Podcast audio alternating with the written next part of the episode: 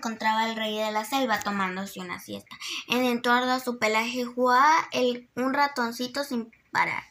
A los pocos segundos el enorme felino sintió los pasos del pequeño. Enseguida despertó.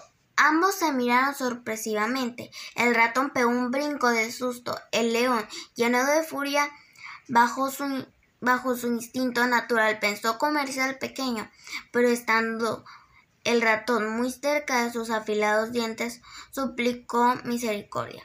Por favor, no me comas. Yo prometo que le haré lo necesario para devolverle el favor. El león, a escuchar esto, saltó una enorme carcajada. Ja, ja, ja. Tú siendo tan pequeño, ¿puedes hacer algo por mí? No lo creo. A pesar de esto, decidió perdonarle la vida, sabiendo que el favor no sería vuelto. Su orgullo no le permitía valorar la, la fiel palabra del pequeño roedor. Lo, e, lo, que nunca se imaginó es que más tarde iba a necesitar, lo iba a necesitar. Llegaron los cazadores como de costumbre, en bosques y selvas. Ataron contra el, atentaron contra el león, lo amarraron en un árbol y lo dejaron ahí un largo rato. El león, ante su ansiedad y desespero, comenzó a emitir fuertes rugidos de auxilio. ¡Socorro! ¡Socorro! ¿Alguien puede oírme? A lo lejos el ratón escuchó, escucharlo, corrió rápidamente y llegó a masticar la cuerda hasta liberarlo. Después de ayudarlo dijo, Dudaste de mi palabra. Creíste que, creíste que no podía pagarte el favor a causa de mi tamaño. No soy rompe promesas. Los ratones siempre cumplimos nuestra palabra. El león solo guardó silencio sin pensar que el pequeño había salvado su vida. Moraleja, no subestimes a los demás ni los juzgues por su apariencia, valora cada promesa cumplida.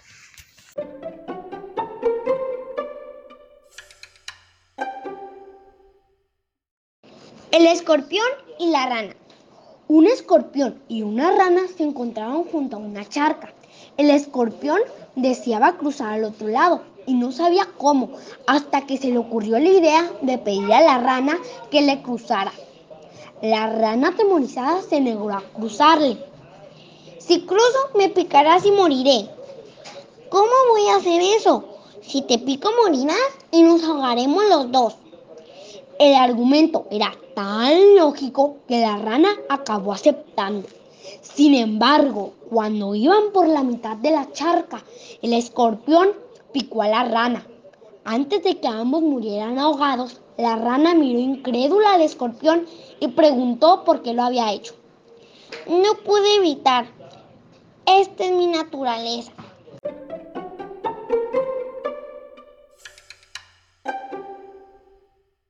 Érase una vez un ratón que vivía en una humilde madriguera. Ahí no le hacía falta nada. Tenía una cama de hojas, un cómodo sillón y flores por todos lados. Cuando tenía hambre comía frutos secos, frutas silvestres y setas para comer. Además el ratón tenía una salud de Por las mañanas paseaba y corría entre los árboles y por la tarde se tumbaba en la sombra de algún árbol para descansar o simplemente respirar aire puro. Llevaba una vida muy tranquila y feliz. Un día su primo ratón que vivía en la ciudad vino a visitarle. El ratón de campo le invitó a comer sopa de hierba, pero el ratón de la ciudad, acostumbrado a comer comidas más refinadas, no le gustó y además no se habituó a la vida del campo. Decía que la vida en el campo era demasiado aburrida y que la vida en la ciudad era más emocionante. Acabó invitando a su primo con él a la gran ciudad para comprobar que ahí se vive mejor. El ratón del campo no tenía muchas ganas de ir, pero acabó cediendo ante la insistencia del otro ratón. Nada más llegar a la ciudad, el ratón el campo sintió que su tranquilidad se acababa. El ajetreo de la ciudad le asustaba. Habían peligros por todas partes. Había ruido de coches, humo, mucho polvo y un ir y venir intenso de las personas. La madriguera de su primo era muy distinta de la suya y estaba en el sótano de un gran hotel. Era muy elegante, había camas con colchones de lana, sillones, finas alfombras y las paredes eran revestidas. Los armarios rebosaban de queso y otras cosas ricas. En el techo colgaba un oloroso jamón. Los ratones se disponían a darse un buen banquete. Vieron a un gato que se asomaba, husmeando a la puerta de la madriguera. Los ratones huyeron disparados a un agujero, mientras oía el ratón del campo. Estaba en el campo mientras se oyeron unos gritos de una mujer que, mientras con una escoba en la mano, intentaba darle en la cabeza con el palo para matarle. El ratón, más que asustado y hambriento, volvió a la madriguera. Dijo adiós a su primo y decidió volver al campo lo antes que pudo. Los dos se abrazaron y el ratón de campo emprendió el camino de vuelta. Moraleja, más vale tener menos y ser feliz que tener mucho y no vivir tranquilo.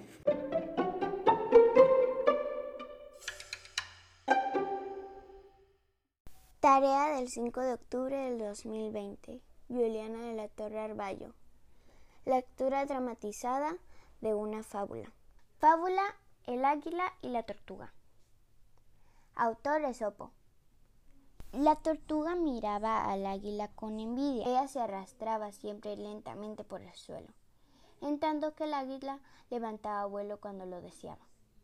Los picos de las montañas no tenían secretos para ella y la tortuga sufría porque apenas se alcanzaba a verlos desde abajo. Un día se propuso volar y pidió al águila que le enseñara. Imposible, respondió, respondió esta. No podrías hacerlo nunca. No has nacido para eso. No seas tan vanidosa, replicó la tortuga. Si tú puedes, yo también podré. ¿Acaso eres mucho más que yo? Y así una y otra vez, hasta que el águila accedió, cansada de oírla presumir. Para empezar la lección, la tomó entre sus garras y se lanzó al espacio. Pasaron por entre las montañas y llegaron hasta las nubes más altas. Suéltame ahora y verás cómo vuelo, gritó la tortuga. Obedeció el águila y la pobre tortuga cayó sobre las rocas de la montaña, dándose un golpe tan terrible que se mató. Moraleja. Si a pesar de los consejos que nos dan, nos empeñamos en hacer lo que no podemos, no hay duda de que saldremos perjudicados. Muchas gracias.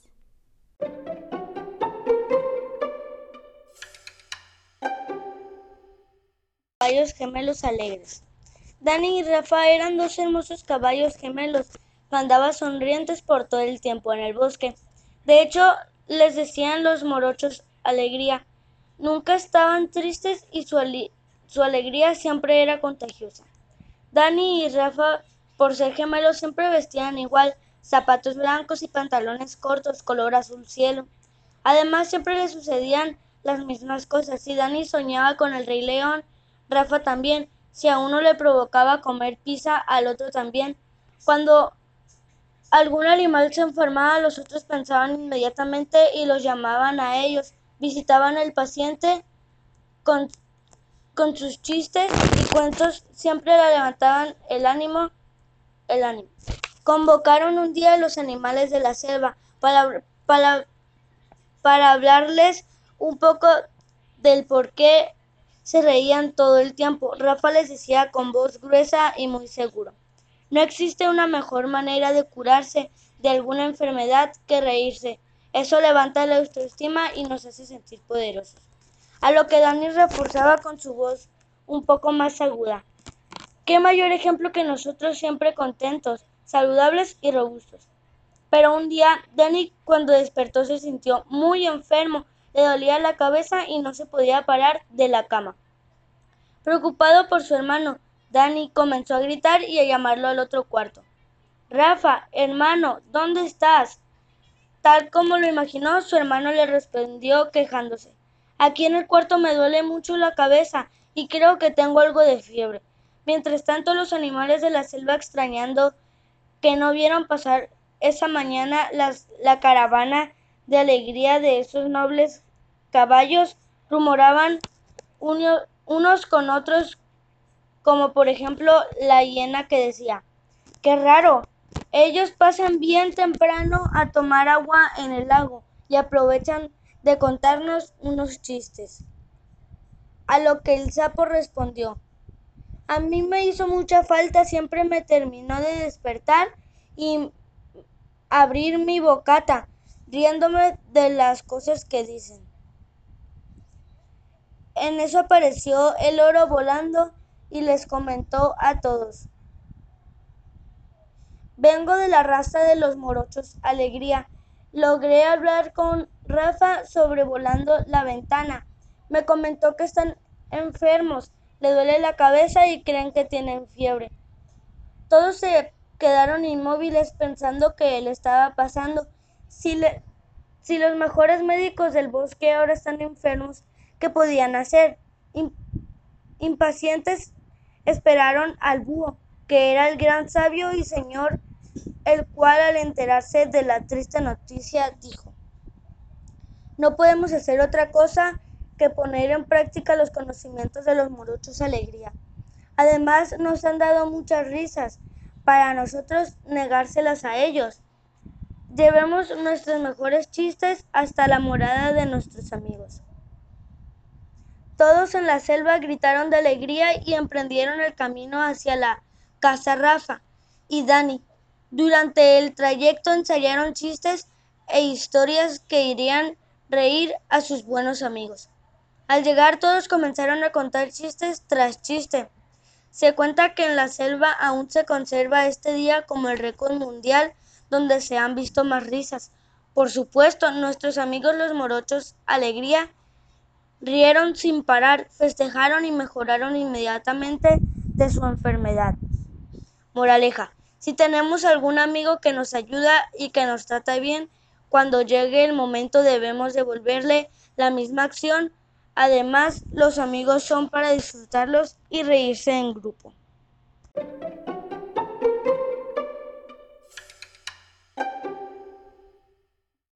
Los enemigos. Había en África dos leones con sus familias que siempre estaban peleando, siempre estaban peleando. De esta forma, las dos familias cada vez vivían peor, pues ninguno de los dos jefes se preocupaba de cazar para los suyos.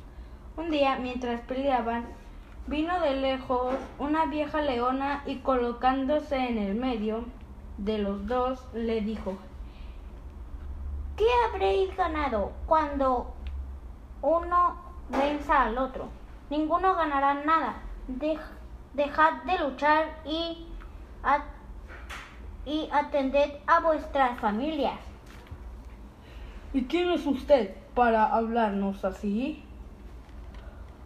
Os vine a ser a los dos y sé que sois hermanos y no es bueno que los hermanos peleen entre sí. Haced las paces y seréis felices. Los dos leones reconocieron a su vieja antepasada y abrazándose le pidieron perdón. De esta forma, gracias al consejo de la anciana leona, aprendieron que las luchas entre hermanos solo pueden, solo pueden traer la desgracia.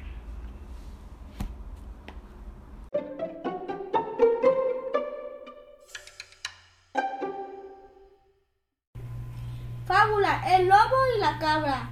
Encontró un lobo a una cabra que pasteaba a la orilla de un precipicio. Como no podía llegar a donde estaba, ella le dijo, oye amiga, mejor baja pues ahí te puedes caer. Además, mira, este prado donde estoy yo está bien verde y crecido.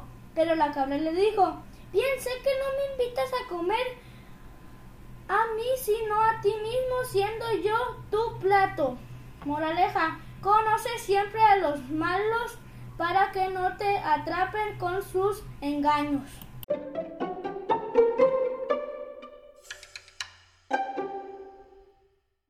Hoy quiero compartir esta fábula que se llama El Congreso de los Ratones.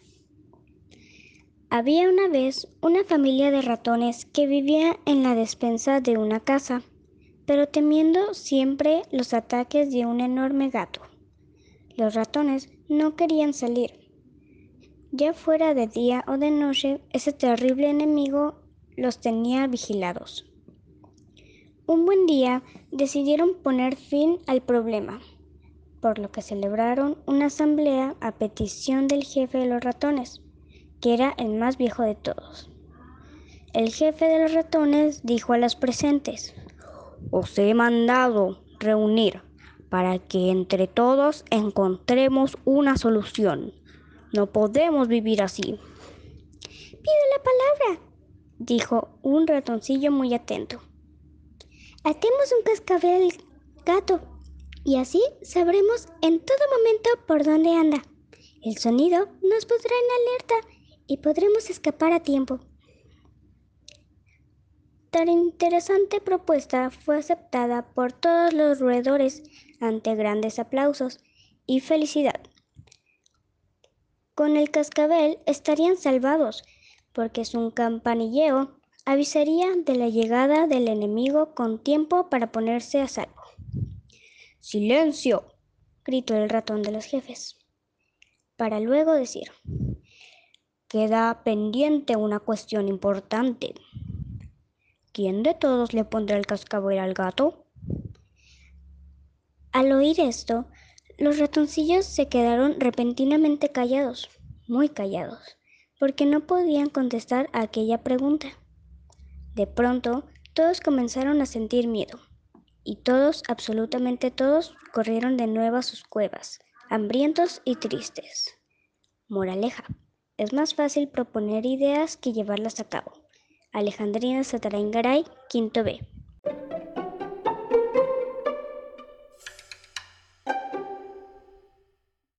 Fábula del pastor mentiroso.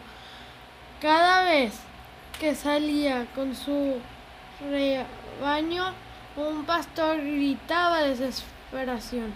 ¡Socorro! ¡Ayuda! ¡Me ataca el lobo! Al escucharlo, los otros pastores acudían a su ayuda, pero siempre era falsa alarma y el bromi, pastor bromista se burlaba. ¡Ja, ja! Un día oyeron en el campo los gritos de costumbre, pero los pastores, cansados de acudir en vano, no, no hicieron nada. Sin embargo, esta vez la desesperación era real. El lobo había aparecido y al no tener la ayuda de sus amigos, el bromista acabó bajo de las garras del animal. Moraleja. En la boca del mentiroso lo cierto se hace dudoso.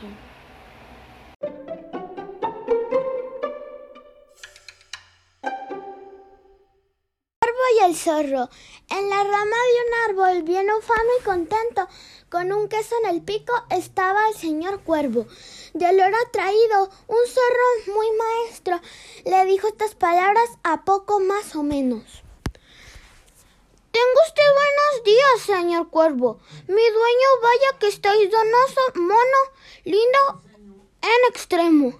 Yo no gasto lisognos y digo lo que siento que si tu bella traza corresponde el gorjeo, jura la diosa Ceres, siento testigo el cielo que tú serás el fénix de sus vastos imperios.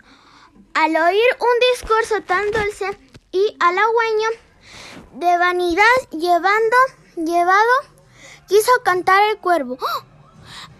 Abrió su pico, dejó caer el queso, el muy astuto zorro, después de haberle preso, le dijo Señor bobo, pues sin otro alimento quedáis con alabanzas, tan hinchado y repleto digerir las lisognas mientras yo como el queso.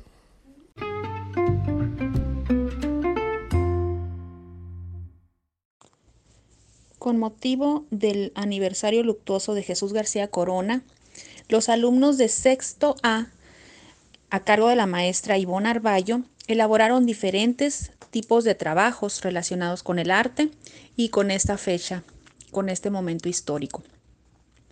A continuación, presentamos algunas narraciones por alumnos, por tres alumnos de este grupo.